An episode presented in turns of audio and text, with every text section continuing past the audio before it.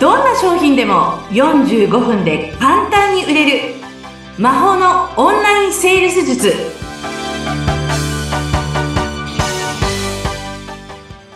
こんにちはセールスコンサルタントの高水康生ですよろしくお願いしますよろしくお願いします。お相手役の相本です。高水さん、今回もよろしくお願いいたします。よろしくお願いします楽しみにしておりました。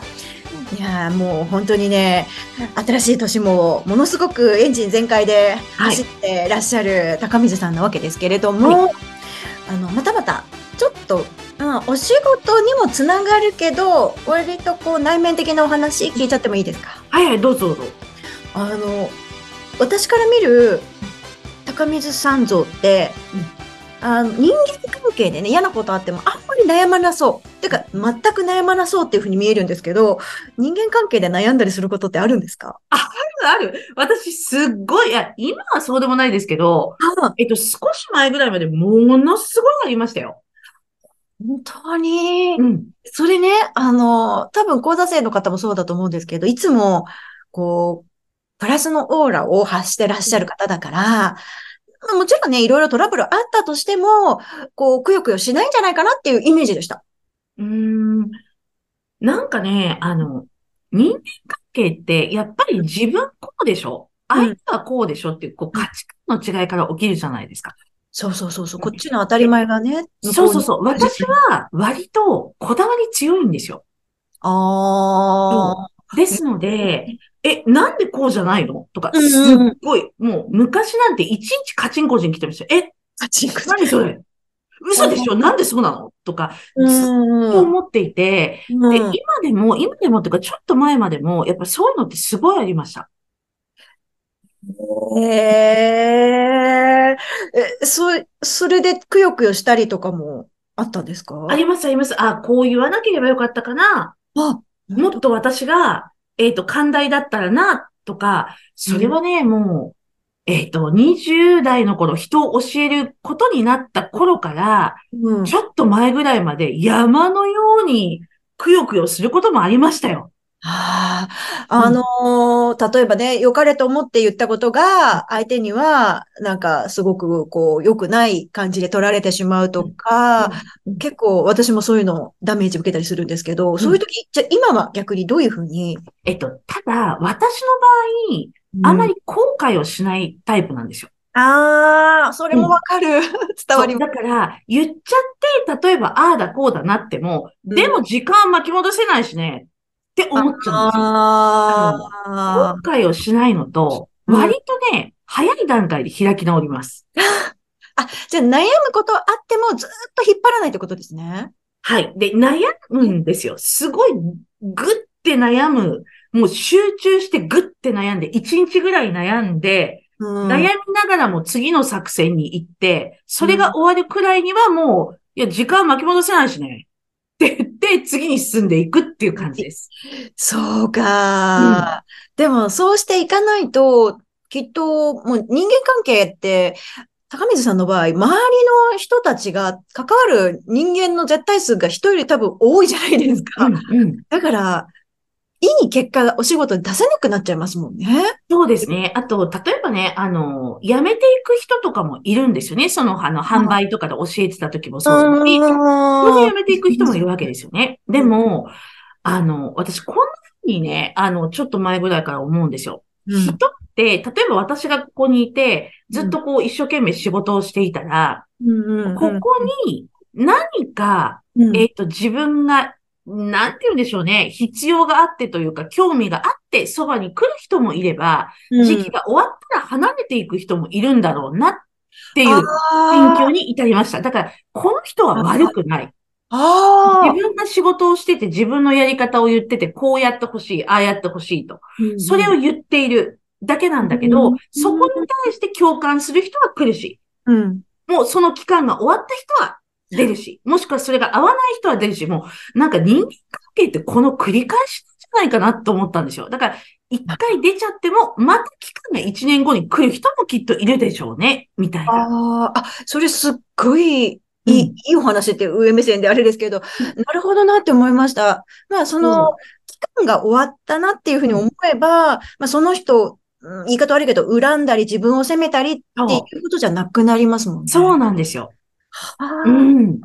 え、でも、そういうふうに思えるようになったのって、まあさっきもおっしゃってましたけど、割と最近？うん。ねもうね、なんかこう、いろんなことが目まぐるしく起きる中で、もう、もうね、5万人って、5万人育てたって言ってますけど、もうね、言ったらね、5万人なんて数年前のことなんで、今7万人、8万人ぐらいなんですよ。ってなった時に、えっと、一つ自分が今の地点に至って分かったことが、うん全部パーフェクトだったなって思います。へえ。うん。まあもちろん、あ、やっちゃったとかがあったとしても、それも含めてってことですよね。そその経験も私に必要だったこと。その人が終わったことも私に、あの、お互いのために良かったこと。だから全部起きることが、まあね、人が辞めたとか入ってきたとかうんいろいろあったことも、全部パーフェクトな出来事で、私の血肉になっているなって思いました。だから必要だったんだなっていうことですね。すごい、その境地になってみたい。まあだから、一見その時はマイナスに思えたことも、ちょっと時間が経って俯瞰で見れると、あ、あれがあったから逆に今、こうなっていいことが起きたな。そうです、そうです。で、大体でも人がそう、人間関係で悩むときって、うん損得なんですよね。損得もあります。この人と終わったら私損しちゃうんじゃないかとか、うん。いわゆる悲しい思いしちゃうんじゃないかとか、うん今まであったこれがなくなっちゃうんじゃないかとここか、までコストかけてきたのにとかね。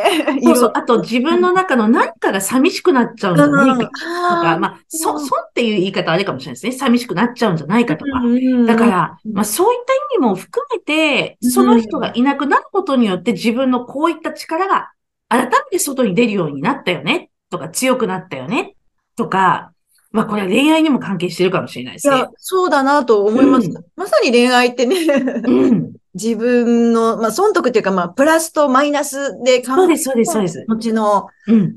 えーでもそういうふうに思えると、逆にいろんな人が高水さんの周りにね、集まってくるのかなっていううんだから、常に自分が何を出してこういうことがしたくてっていう、やっぱり人って人間関係に悩む人って一番やっとかなきゃいけないのは自分がどうなりたいかってことを明確にしとくってことじゃないですか。うーんうんあ意外とそこ逆に言うと見えてない方も多いなって思われます？思います。だから人がこう言ったらこっちに自分が行っちゃっあなて、るほどね。うん。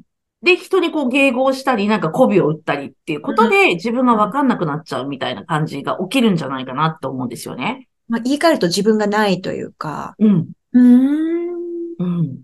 なるほどね。いや、これ真理ですね。なんか、あの、お寺にこもって座禅とか組んでいらっしゃる人の境地なんですけど。禅の話。そうそうそうそう。禅の世界なんですけど、すごいな。うんでも、うんそう、本当に自分がちゃんと立っていれば、そこに必要な人、うん、なんか必要な人というか、必ずやっぱり助けてくれる人とか、うん。私はそうだったので、現れるし、うん。必要な人っていうのは現れるし、そうじゃない人はやっぱりもういなくなるっていうのは、これはなんか自然の摂理というか、だから当たり前のことなんじゃないかなっていうふうに思いますね。うーん、なんか相手に合わせて自分の形を変えたりとか、まあうん我慢したりとか、自分らしくないことを、まあこう、ね、演じてしまったりすると、これって結局誰も幸せじゃなかったりしますもんね。そうなんですよ。無理しちゃうことになるので、結果的にその、せっかくのご縁とかも続いていかないですよね。うーん。ん。うーん、なるほどな。いや、すごい真理。うん。本当におっしゃってることが、なるほどなとしかもう言葉が出てこないんですけど。あ、よかったよかった。ね。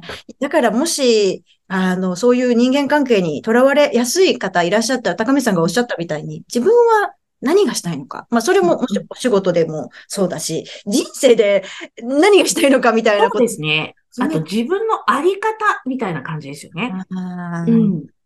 あり方ね。うんと、あるか。だから、to, do じゃなくて to be とかってよく言いますもんね。そうです、そうです。自分がどういうあり方でありたいのかっていうところをやっぱり一つ明確にしておくことは、このライフスタイルが多様化した、こんなこの時代にはすごく大事なことなんじゃないかなと思ってますね。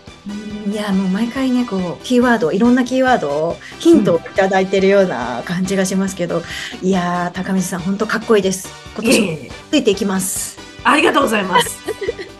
ありがとうございました。ありがとうございました。いいお話聞かせていただきました。また次回もよろしくお願いしますはい、お願いします。